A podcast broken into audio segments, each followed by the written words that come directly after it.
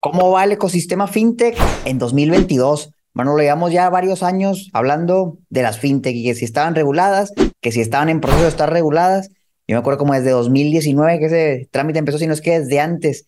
Y bueno, pues todavía no acaba, pero ya ha avanzado bastante. Entonces me gustaría repasar cómo va el tema fintech en general en México. ¿Cómo estás, Manolo? Yo creo que hubo un, hubo un boom en su momento donde muchas inversiones empezaron a sorprender a los inversionistas con gana hasta el 20%, gana hasta el 25%, recibe dividendos periódicos.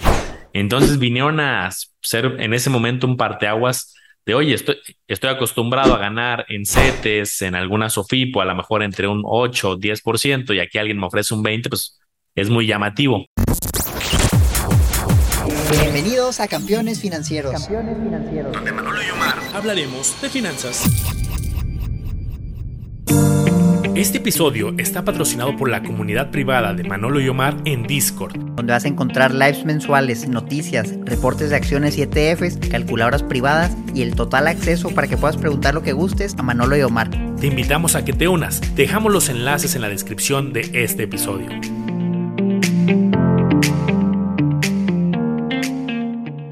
Y creo que en el camino hubo fintechs que han hecho las cosas bien, pero también han habido retos tema de impuestos que es un poquito más complicado en algunas, temas de cartera vencida, de proyectos que no, no jalan.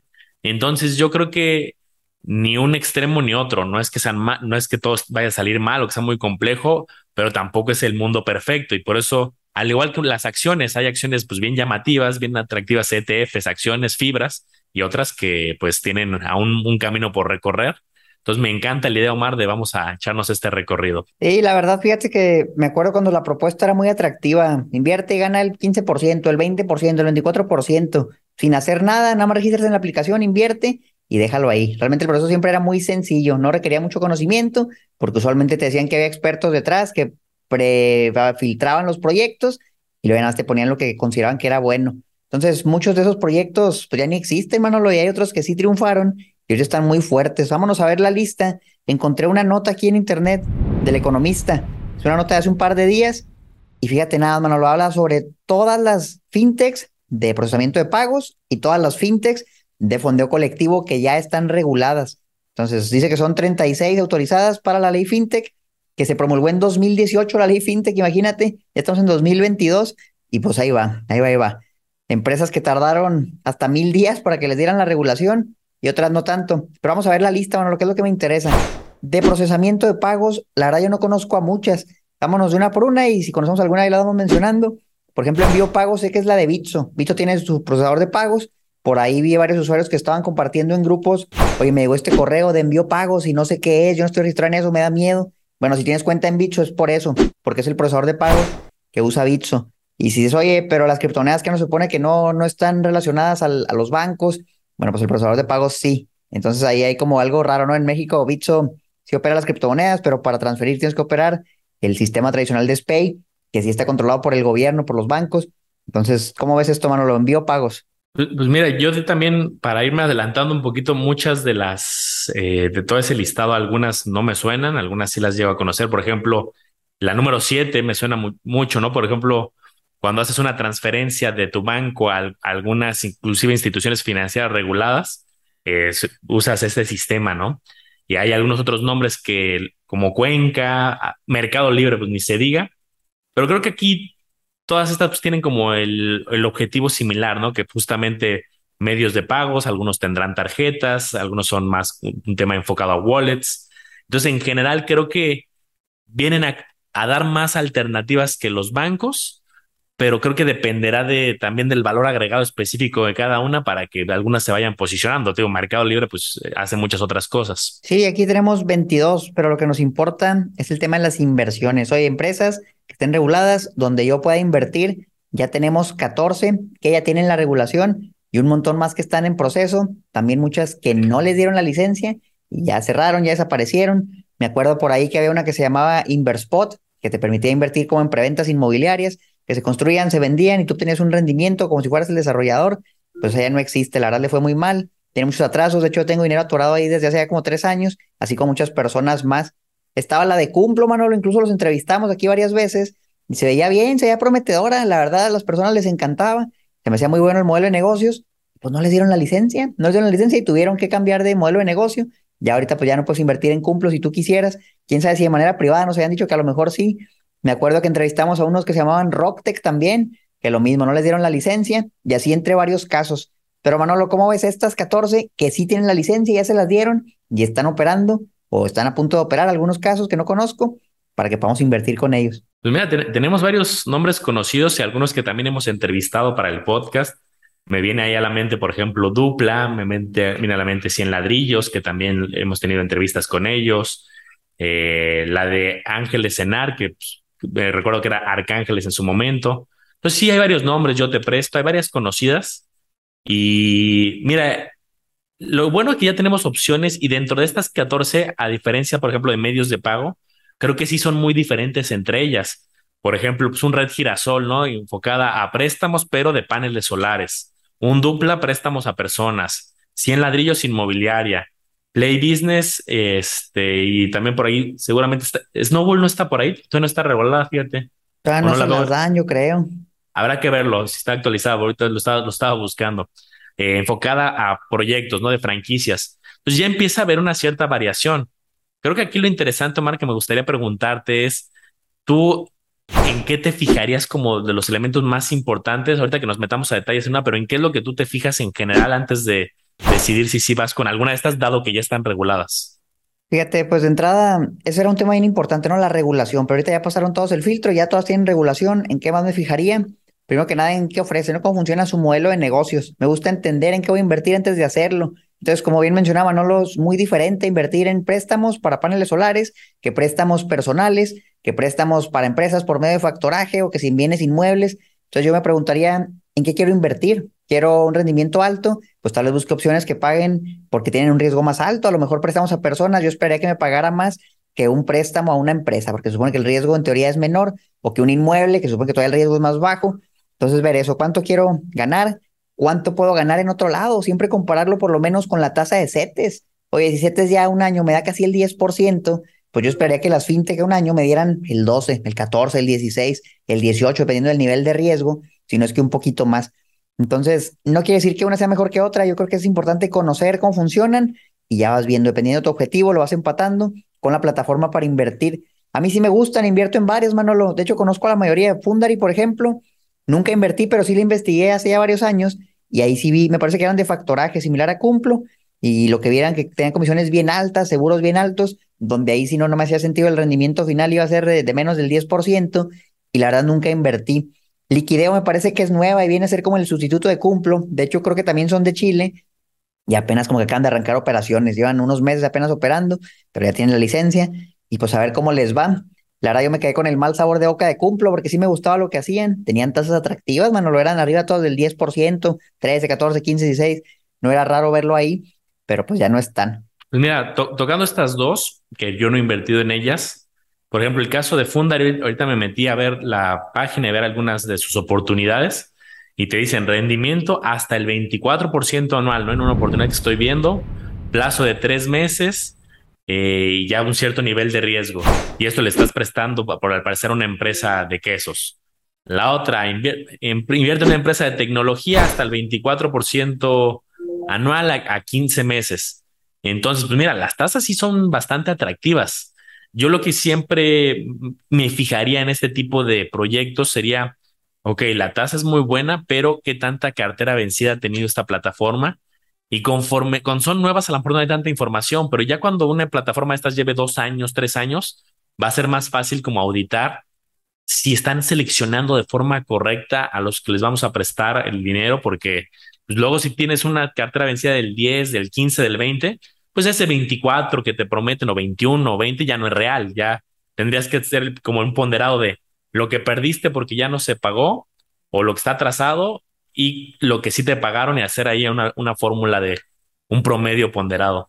Fíjate que está bien interesante porque esta plataforma tiene años operando. Yo casi me acuerdo que en 2019 ya estaba operando y, y la verdad es que si te pones a buscar en grupos de inversionistas o en reseñas en internet pues la verdad no se habla para nada de esta empresa. Yo, de hecho, jamás, yo creo, he visto un comentario que, oye, me fue muy bien en Fundary. Entonces, no sé si eso es una buena o mala señal. Yo creo que si no hay información es porque no hay tantos usuarios, pero pues también no hay reseñas malas, bueno, hay alguien, oye, pues yo perdí todo mi dinero ahí, entonces les, daremos el beneficio de la duda, pero a mí la verdad nunca me interesó por las comisiones que vi que me armaban todo y pues por eso simplemente no invertí. Hablabas del tema de la cartera vencida y vamos a pasar a la que sigue. Bueno, esta de BXL FinTech, yo la verdad no la conozco, no sé si tú la conozcas, a lo mejor opera con otro nombre, ahorita la buscamos, pero estas las conozco bien, Dupla y Prestadero. Y fíjense, si ustedes se van a la página de Dupla, dupla.mx, todas estas fintech de préstamos personales, me gusta porque abajo tiene una sección que se llama estadísticas y tú te puedes meter aquí y ver cómo va su histórico de cuántos préstamos han dado, cuánto tienen de cartera vencida, etcétera, etcétera. A ver si no nos queda mal la página porque no carga nada, pero supone aquí salen un chorro de gráficas. Y yo lo que quisiera ver aquí, Manolo, es la cartera vencida, porque bien importante, pues vas a prestar dinero, pero si no te pagan, pues ya no importa, no vas a ganar mucho, vas a salir perdiendo. Vamos a abrirle en otro navegador a ver si funciona. Ya sabían que los íbamos a grabar y nos lo quitaron, Manolo. Pero mira, yo lo acabo de ver hace poco y lo volví en mi portafolio porque yo invertía bastante en dupla.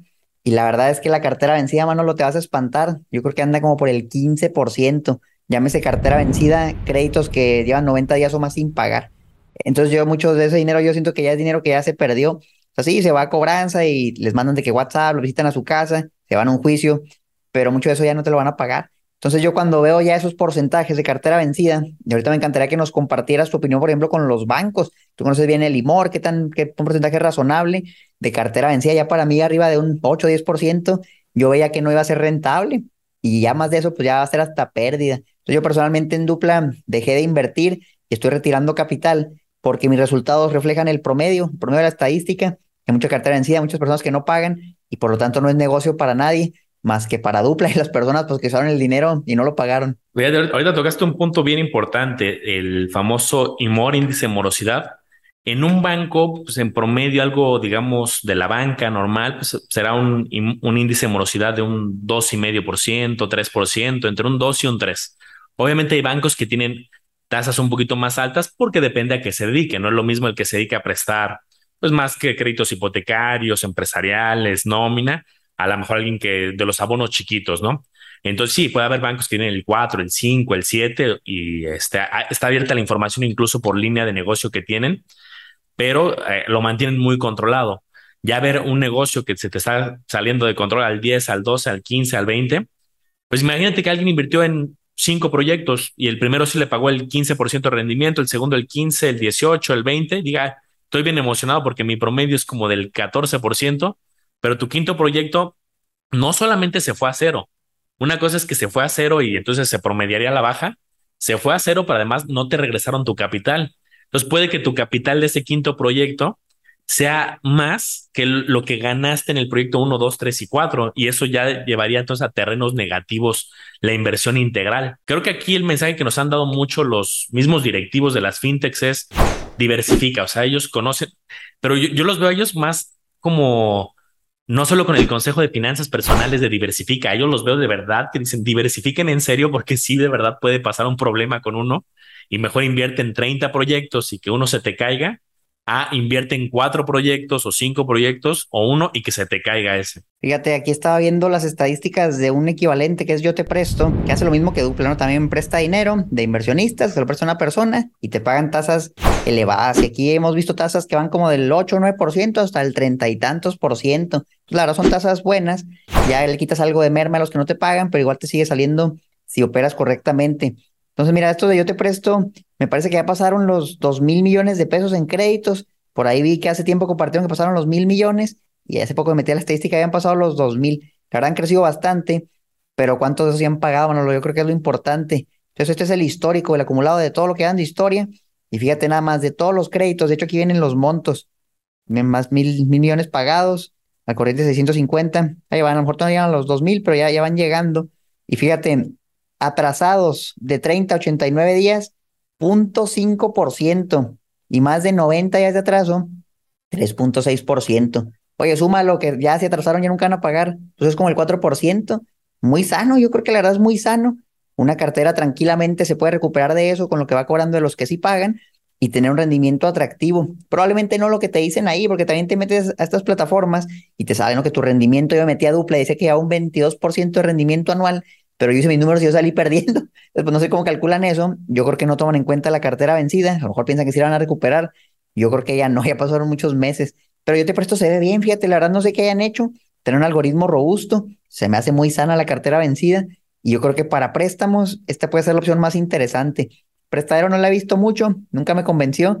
Yo creo que entre Duple y yo te presto me quedaría por mucho yo te presto. En Duple yo creo que ya ni entraría. ¿Tú qué opinas? Fíjate que yo he conocido gente que la han bateado de, de yo te presto y que pues parecería finanzas pues no tan, no tan mal, ¿no? A lo mejor, digo, si está requiriendo un préstamo hay que definir también para qué se requiere, ¿no? No es lo mismo, oye, necesito un préstamo porque tengo mis tarjetas a tope y, no las he pagado. Ahí es muy seguro que, que hay, puede haber un rechazo. Pero yo sí he conocido gente que en algún momento este, ve algunos de los materiales, escuchó el podcast y dice, oye, pues contacté a Yo Te Presto, pues sí, sí tengo una marca en el buró a la puerta hace unos años y, y ya estoy al corriente y me batearon yo creo que sí es un tema de un algoritmo robusto de, oye, te pres sí te prestan, pero de forma exigente para eh, justamente garantizar esto. Entonces, luego a ver si los invitamos. Da interesante cuestionar qué es, qué es lo que están haciendo, invitar a todos, ¿no? Al final, eh, los que a lo mejor tengan mayor libertad vencido, oye, pues, ¿qué estás haciendo para revertirlo? Y los que tengan poca, pues que nos platiquen un poco de su estrategia. Fíjate, aquí viene por porcentaje a qué se va cada préstamo y el 64% va a pagar deudas. Entonces son personas que ya están endeudadas y probablemente les cobran muchos intereses. Oye, tengo una tarjeta de crédito que ya no puedo pagar, voy a yo te presto, pido un crédito y pago menos intereses. Con eso liquido mi deuda del banco y ya no voy pagándole yo te presto. Más de mil millones de pesos está ahí, mano, lo más de la mitad, 64%. Tal vez sea por eso, son personas que quieren pagar, no pueden y con la consolidación de deudas lo pueden hacer. Interesante, pues luego los invitamos a ver qué nos dicen, pero vámonos a ver qué más hay, Manolo. Ya hablamos de préstamos a personas, hablamos de algo de factoraje M2 Crowd, por ejemplo, sin ladrido, vamos a meternos al tema de bienes raíces. M2 Crowd, la verdad, también ya llevo varios años usándola, me gusta, y lo que ellos hacen más que nada es juntan dinero para prestárselo a un desarrollador que está construyendo un inmueble y luego lo va a vender. Y a cambio de ese préstamo, a ti como inversionista te pagan intereses y cuando venden el inmueble, pues te regresan tu capital, dejan garantías que usualmente valen más de lo que le van a prestar para que no sea tan riesgoso. Y lo que he visto en general es que en este tipo de plataformas como M2 Crowd, aquí no sale Brick, pero también me parece que Brick ya mero, ya va saliendo hay otra que se llama Expansive, que también está en proceso, que hacen básicamente lo mismo. Son préstamos a desarrolladores inmobiliarios con tasas, pues vamos a verlas. Por ejemplo, si nos metemos a m2crowd.com, a ver qué tienen ahorita. Tasas razonables, arriba usualmente del 10%, más lo que te va a pagar CETES, como debe de ser. Y pues en general se ve bien la idea. Lo que he visto en este modelo, fíjate, 14.5, 13.5, dependiendo del monto, hay montos bajos de 10 mil, montos altos de 300 mil y así varios proyectos, ¿no? Ahí le van cambiando. Lo que he visto aquí, Manolo, es que muchos de estos proyectos se atrasan. Ese es el mayor riesgo que he visto. Te dicen, va a durar 12 meses, 18 meses, pero resulta que duró dos años, tres años, pues porque vino la pandemia, porque no les dieron permisos, porque se quedaron sin personal y la obra se atrasó, etcétera, etcétera. Entonces tu capital puede tardar más tiempo en volver a ti. Y lo mismo en Brick, en Expansive, en es lo mismo en estas tres. Sin embargo, que una persona haya dicho, ¿sabes qué? ya no me pagaron, ya perdí todo mi dinero, ya no me contestan, pues la verdad tampoco. Yo creo que con el tema de la regulación se refuerza mucho eso, la protección al inversionista. Me gusta el modelo, es algo bien, como tú dices, para diversificar, no poner todo mi dinero ahí, pero está interesante el tema. ¿Cómo ves el ambiente de fintechs de bienes raíces, Manolo? Yo creo que ahí el gran pues, competidor que tienen de forma indirecta las fintechs inmobiliarias es el tema de las fibras. Hoy un inversionista con mil pesos, dos mil pesos puede invertir en bienes raíces de las dos maneras. O adquieres una de las fibras que hemos hablado en varios capítulos de ello, o te vas por estos proyectos. Si un inversionista está empezando, podría parecerle demasiado llamativo, muy por encima lo fintech que las fibras. Te voy a decir por qué alguien que va empezando, porque se mete a las páginas y ve 13, 14, 15%. Pero también hay que recordar que las fibras pues, tienen pues, varias fuentes de rendimiento lo que pueda subir la fibra, la apreciación, más el dividendo, más el reembolso de capital que, puedes, que es exento. Entonces tienes ahí como un universo interesante a comparar. De las dos que aparecían en el listado de M2 Crowd y 100 ladrillos, hace poco tuve oportunidad de estar en un, ahí en un programa de imagen con ellos. Estábamos yo y ellos, los, los CEOs de ahí. Y la verdad es que se ven pues, muy profesionales, que dominan el negocio, que saben lo que están haciendo. Me parece eh, que sí, sí, sí son expertos de, la de sus respectivas industrias. Y yo creo que está bien interesante para nosotros como inversionista. Oye, ¿quieres meterte al tema de fintech y para bienes raíces o al tema de fibras o una combinación y se puede? Yo el gran reto que le veo a, a las fintechs de bienes raíces es la salida. En, la, en fintech está muy, en, perdón, en fibras está muy claro. ¿Quieres ya salirte, desinvertir? Perfecto. Te metes a tu casa de bolsa, le das vender, hay amplia liquidez, en 48 horas tienes tu lana. En el caso de las fintech, lo que sucede es que tienes que meter a un mercado secundario que ellos están comprando. Y a ver, e, es un hecho que ahorita es mucho más robusto el mercado secundario de las fibras, que seguramente encuentras vendedor, a diferencia del mercado secundario que están creando ellos. Creo que en la medida que le metan buena publicidad, crezcan los usuarios y se haga un buen mercado secundario, va a ser algo muy bueno. Pero ahora como cada fintech va a crear sus propios mercados secundarios, pues si nada más tienen, no sé, 10 mil usuarios, 20 mil usuarios, 30 mil usuarios, pues es difícil que alguien siempre quiera, eh, pueda encontrar esa liquidez. Yo eso sería uno de los retos que veo a futuro. Está bien complicado ese tema, Manolo. Incluso en algunas fibras no son tan líquidas, ¿eh? aunque estén en la bolsa, pues no todas tienen una alta bursatilidad. hay muchas que sí, pero en el mercado secundario una fintech, pues olvídate, de la bursatilidad o la liquidez es mínima. Para salirte con cantidades grandes, bien complicado. Para salirte con cantidades chiquitas, a lo mejor sí lo puede hacer más rápido. Pero pues la idea de este tipo de esquemas es que vayas acumulando, ¿no? Entonces ahí es un reto que quién sabe cómo le van a hacer. Yo espero y pues vaya creciendo tanto el mercado secundario de la bolsa como el mercado secundario en las fintech. Es un reto grande, sobre todo ahí el más comparable yo creo que es en ladrillo, ¿no? Que donde sí rentas, propiedades, recibes rentas y luego las vendes. Los esquemas de deuda, pues ahí sí no hay literal salida, tienes que esperar hasta que te paguen y ese también puede ser un riesgo grande. Luego tenemos, Manolo, a las fintechs que te dejan invertir en franquicias, en startups, en pymes.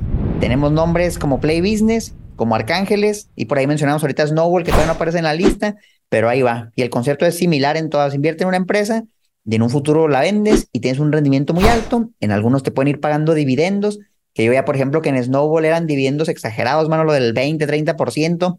Y decía, pues, ¿cómo le hacen, no? Si una empresa en la bolsa te da el 2, 3% y es el 50% de sus utilidades, no era algo sustentable. Entonces, evidentemente, pues era una promoción para que entraras, pero luego ya se regularizaba.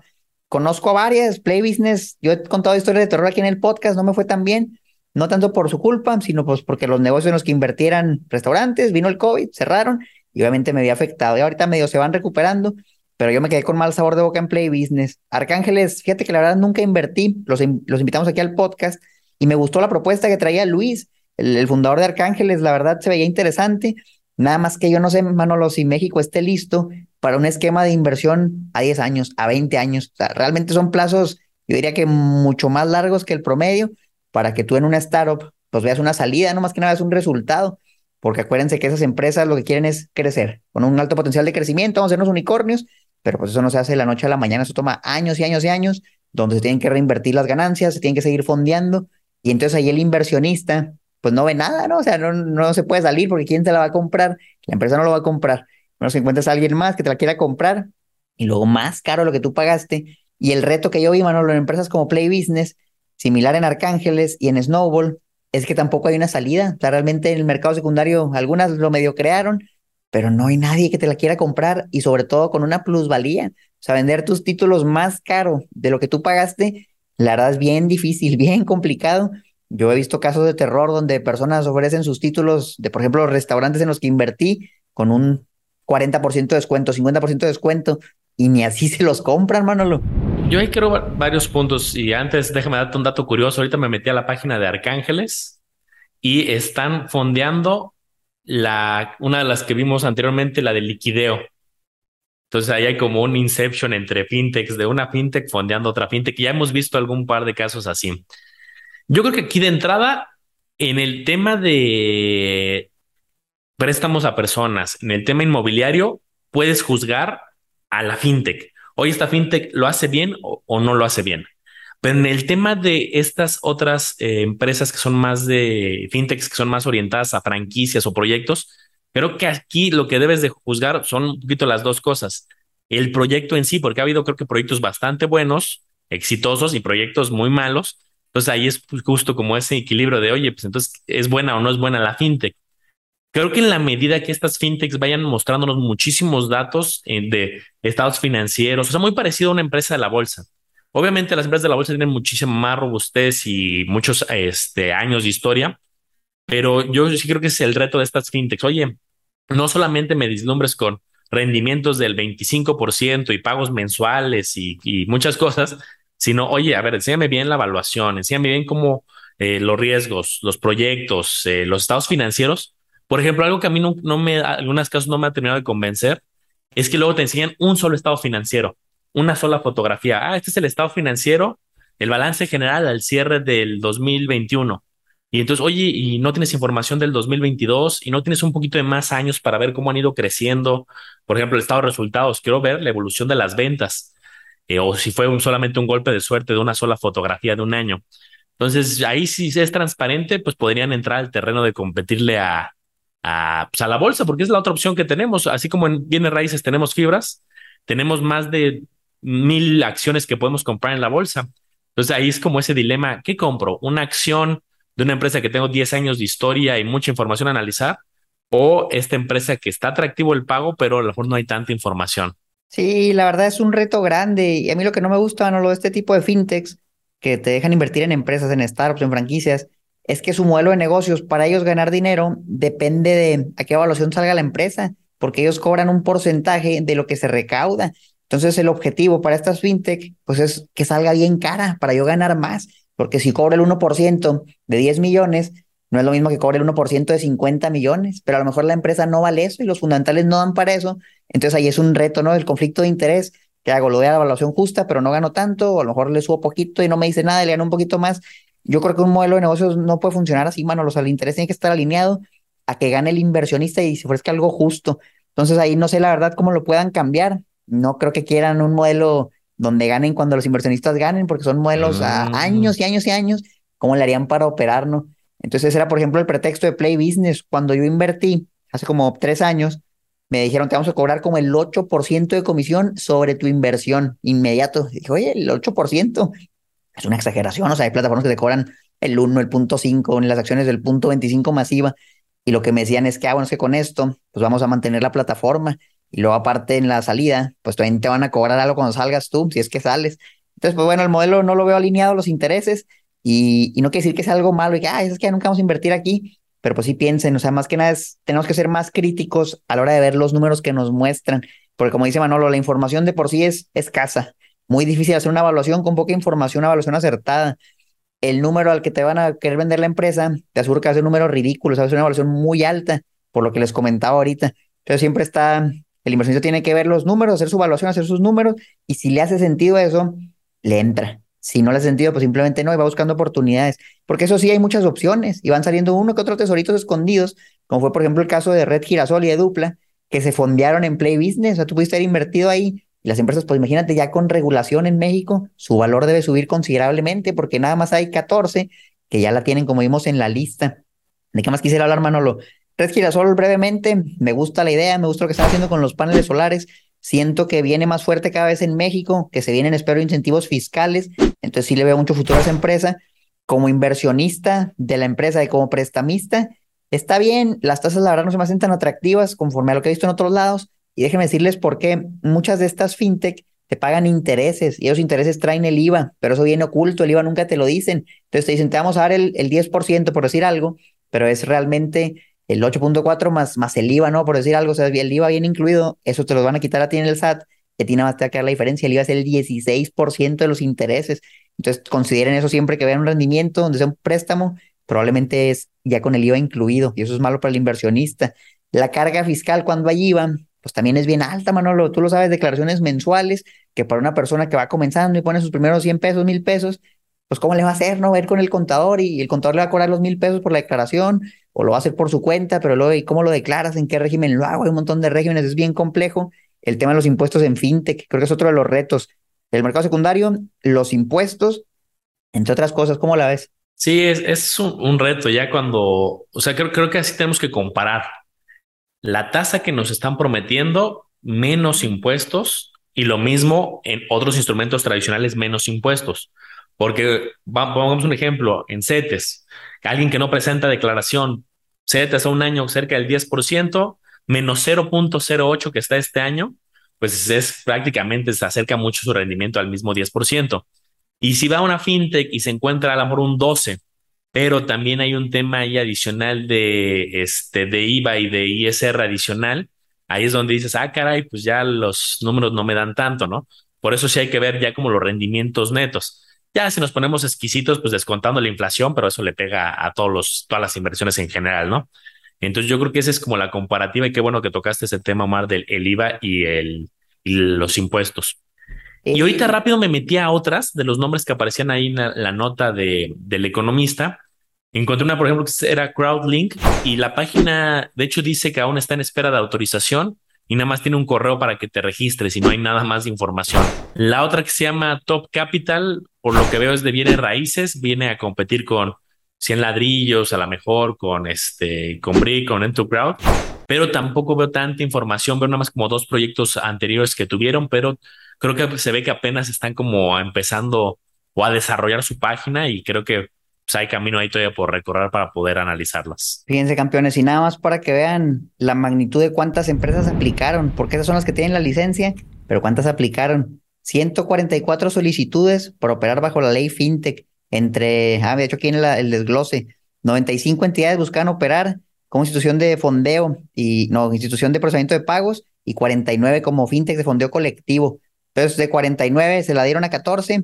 Échale, el porcentaje es bajito, o sea, realmente sí, eso habla bien también del, del regulador, que sí se está fijando, ¿no? En, sabes que pues no cumples con ciertos criterios, mm, revisa la información, o sea, es que no te va a la licencia porque el plano no, no me gustó, y las que se veían fuertes pasaron no necesariamente quiere decir que tú como inversionista si inviertes en una que sí está regulada, te va a ir bien, eso es otra cosa. O sea, esto es que el modelo está bien, la operación está bien, los procesos de seguridad, pero no quiere decir que la inversión ya no traiga riesgo. El riesgo es aparte, era un riesgo extra, esa es la regulación. Bueno, tú que ya ese riesgo ya lo reduces con la regulación, pero hasta el riesgo de, la inversión en sí, que es lo que tienes que analizar, campeón, con base a lo que hemos visto en estos episodios yo les diría, vayan y déjenos un comentario, que por cierto nos pueden dejar comentarios también hasta en Spotify, tenemos el video podcast y ahí ya se puede comentar y le, vamos a dejar una pregunta. ¿Cuál de estas 14 fintechs que ya la regulación quisieran que analizáramos más a detalle, que invitemos tal vez a su directivo para que nos platique más de lo que están haciendo? Déjenlo ahí en Spotify o déjenlo en YouTube, nos encantaría saber su opinión. Buenísimo, pues sigan a Omar Educación Financiera, a El Lago Los Business y a Campeones Financieros. Tenemos ahí también la información para que te unas en Discord. Y ahora sí que ya no hay pretexto. ¿Te gustan las fintechs? Pues hemos tenido episodios con directivos. ¿Te gustan otro tipo de inversiones más tradicionales? Pues tenemos, nos, ya, ya, ya, ya dejamos de decir el número, ya cuando pasamos el episodio número 100, perdí la cuenta, pero tenemos muchas horas para que puedas seguir aprendiendo. Nos vemos a la próxima, campeones.